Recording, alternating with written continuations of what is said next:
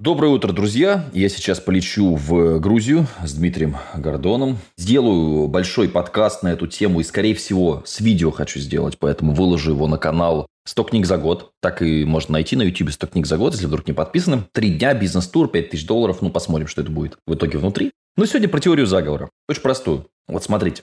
Мне, чтобы влететь в Грузию, нужно сдать ПЦР-тест за 72 часа, потому что я не вакцинировался. И не очень хочу это делать, но это другая история. Ну, по крайней мере, российской вакцины. Я не очень как бы всей этой истории доверяю, но это мое частное мнение, я могу ошибаться, я не врач и так далее. Да? Мне нужно вакци... Э, ПЦР за 72 часа.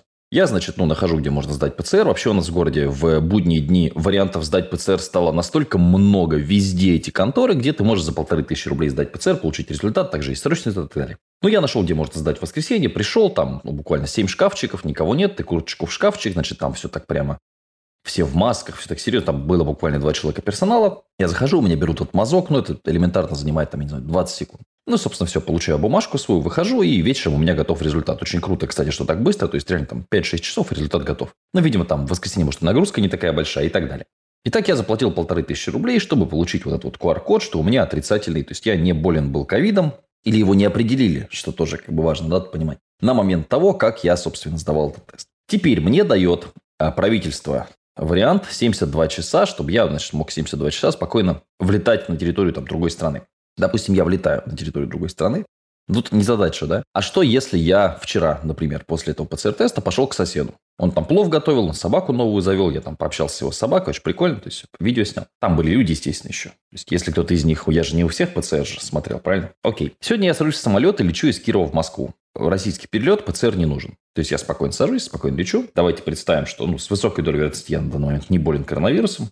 Кто летит со мной? Непонятные люди. Я с ними в самолете дышу общим воздухом, естественно. Я прилечу в Москву. Около Внуково есть хороший отель. Сразу вот через дорогу там по подземному переходу переходишь, по-моему, Хилтон или что такое, DoubleTree, там, ну такая хрень. Вот, естественно, мне, поскольку улетать завтра днем, я сегодня вечером в этот отель, ну там, сразу спать, там в 22.10 у меня прилет, то есть там полчаса туда-сюда, в 11 часов уже буду дрыхнуть в отеле, сниму видосик и, собственно, спать.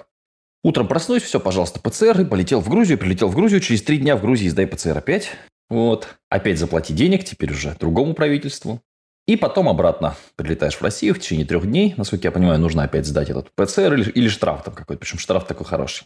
Ну, конечно, можно сказать, если это оберегало бы кого-то от коронавируса, но давайте по факту. Я взаимодействую в процессе перемещения моего до Грузии с таким количеством людей, что едва ли это как-то может помочь. Более того, это усложняет жизнь. Реально усложняет жизнь, потому что в Москве ни хрена не работает. То есть я прилетаю 30 числа в Москву, я хотел сходить там в гитарный магазин, посмотреть гитарки PRS, я хотел там порепетировать на гитарке и так далее. То есть, ну, у меня были планы в Москве. А теперь, полетев в Москву, элементарно не работают даже рестораны. То есть, путешественнику, ну, где еще посетить? Вот у тебя час времени, допустим, есть забитый, да?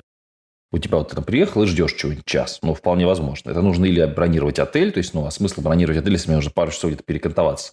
По улице в такую погоду ходить не будешь, в паркинге не посидишь, ничего нигде. Только вот ехать кому-то из друзей. Друзья, понятное дело, это не маленький город, это Москва. И у всех там, во-первых, есть какая-то часть своих дел. Ну, там понятно, что всегда можно найти варианты, многие захотят увидеться.